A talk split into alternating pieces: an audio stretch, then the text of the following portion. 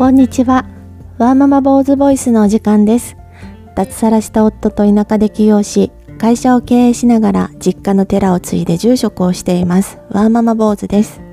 日々出会う人たちとの交流の中で感じたこと、そして本やこれまで出会ったたくさんの人たちから学んだ素敵な言葉、仏教にまつわるあれこれなんかをざっくばらんにおしゃべりします。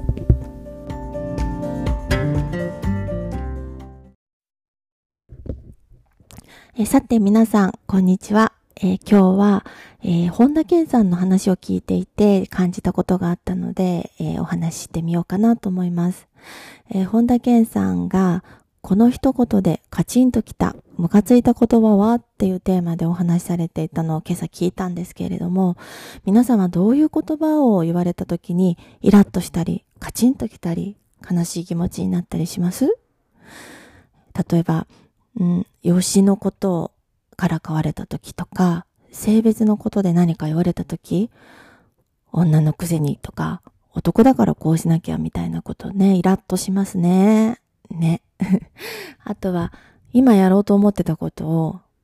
早く勉強しなさいとかね、言われた時も、うちの息子とかもよくイラッとしてるなって感じます。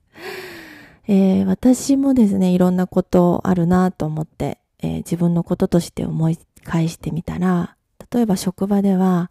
えー、スタッフにね、私あの会社を夫と経営してるんですけれども、あのスタッフに何か指示をね、出すときとかに、えー、そんなの知りませんでしたとか、聞いてませんでしたとか、なんだろうね。私の、私の仕事じゃないです的なことを言われたときは結構イラッとするんですけれども、もう1ミリもイラッとしてないような態度でね、あの、対応を心がけています。で、あの、起業してからもう17年経ったんですね。だからもっとね、初期の頃は顔に出てたと思います。うん。で、あの、私の指示の出し方が悪いんだろうなとか、自分を責めることの方が多かったんですけれども、あの、最近は結構慣れてきまして、あ、こういうこと言う子なんだなーって、えー、ちょっとどっかで思う、うん、軽く流せるようにもなったかな。うん。で、やっぱりそうじゃないね。あの、我がこととして、あの、ちゃんと仕事と向き合えてるスタッフをね、大事にしていきたいなって思いますよね。やっぱりね。うん。いろいろね、傷ついたり悲しくなったりすることあるんですけれども、私がね、すごく忘れられないなっていうのが、あの、二つあるなと思ったんです。一つは、私、小学校6年生の時に、すぐ下の妹が、小学校4、ん ?3 年生か。3歳離れてるんでね。で、普段はね、もうね、喧嘩ばっかりしてるんですよ。兄弟喧嘩ばっかりしてて。で、私三姉妹の長女で三つずつ離れて下に二人妹がいるんですけども、ほんとね、なんていうの？妹なんていなきゃいいのにぐらい思ってたんです。うん。だけどね、ある日、学校で遊んでたら、まあ、私が通ってた学校は全校で100人ぐらいしかいなかったから、まあ、大体みんな顔見知りみたいなね、学校だったんですけども、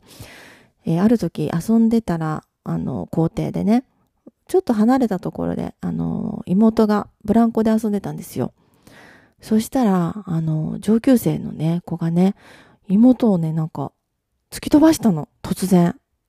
ちょっと離れてたから、何があったのかわかんないんだけど、びっくりして、ちょっとなんだろうと思って少し近寄ってたら、なんか、すごいね、ひどい言葉を妹に浴びせてたのね、その子が。で、私ね、今まで感じたことがないようなね、怒りに駆られて、と同時にすごい悲しくなって、あの、その場では何もできなかったような気がするんだけど、あの、その後の妹のとこに行ってね、何があったのってね、なんか聞いた記憶がある。もう、三十何年前だからよくもう、その詳しい後の自分の行動は思い出せないんだけど、なんかね、妹が、なんか、いじめられてるっていうかね、そういうのをね、目の当たりにした時、すっごいショックだった。うん。自分が何かされてる時以上にね、なんかすごいショックだったのを覚えてるんですね。で、もう一つは、もう今から3、4年前だったと思うんだけれども、あの、一緒に起業してるパートナーでもある夫のことを、あの、ちょっとね、ひどく言われたっていうよりも勘違いで、あの、え、ちょっと何言ってんの？みたいなことを言われたことがあるんです。夫の悪口じゃないけど、陰口みたいなことを私が他の人から聞いたっていうね、ことがあるんですよ。もう全然その人の勘違いで、もうすっとんきょうなことなんだけど、もうその人の中ではもう夫はそういう人みたいな感じで捉えていて、それをね、わざわざ私に言うわけ。うん。で、その時もね、相当ショックだったのね。うん。だけど、当時の私はうまく切り返すことができなかったの。まあ、ちょっとびっくりしてね、固まっちゃったっていうのもあるんだけど、で、後になって考えてみると、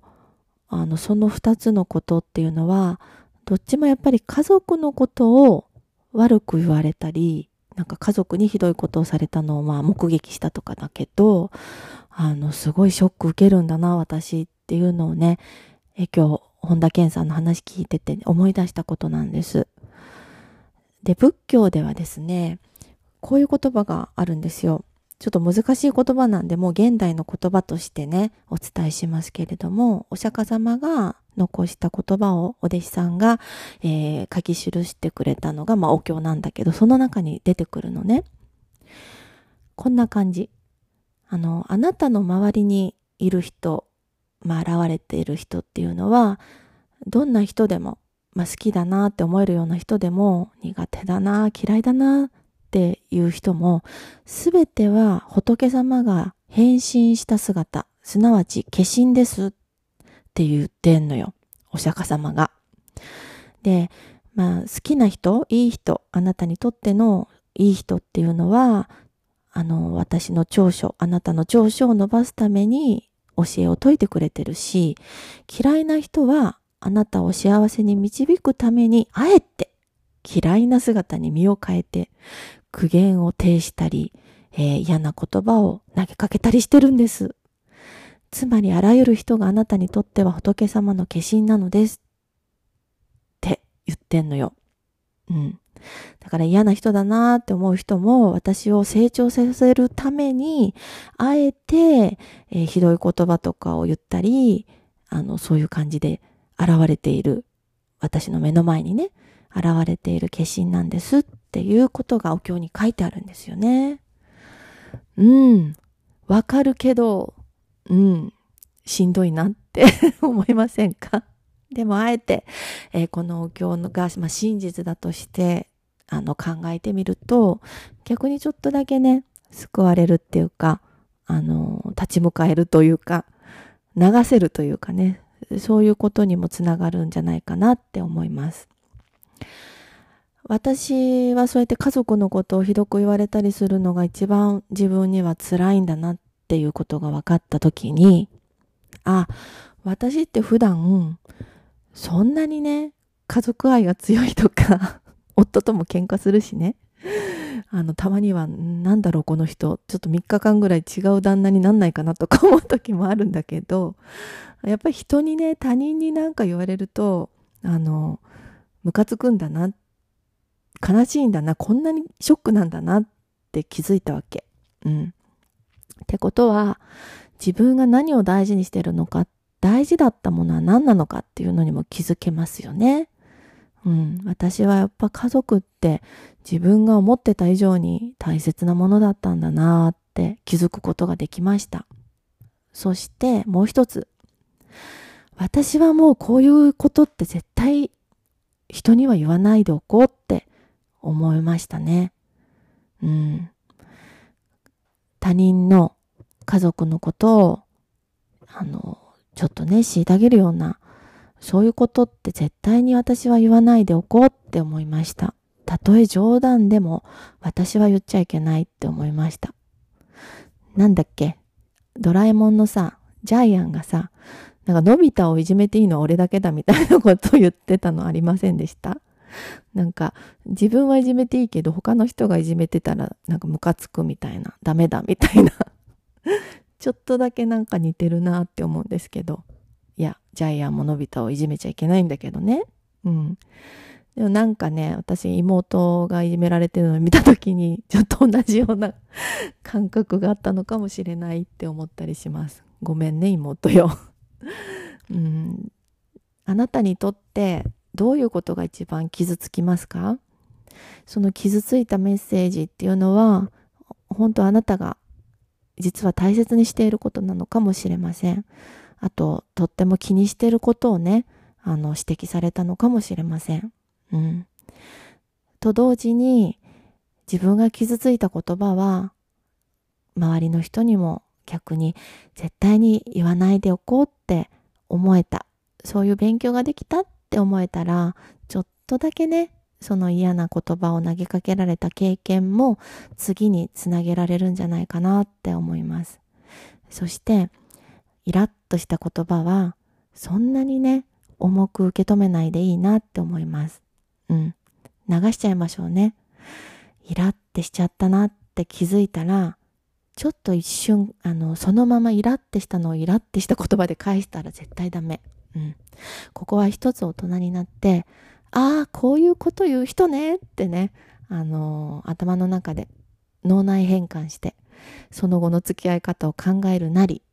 距離の取り方を考えるなりね、えー、していけばいいんじゃないかなと思います。えー、あなたもあなたにとっての嫌な言葉、イラッとする言葉、傷ついちゃった言葉、どんなことがあったかなって思い出して、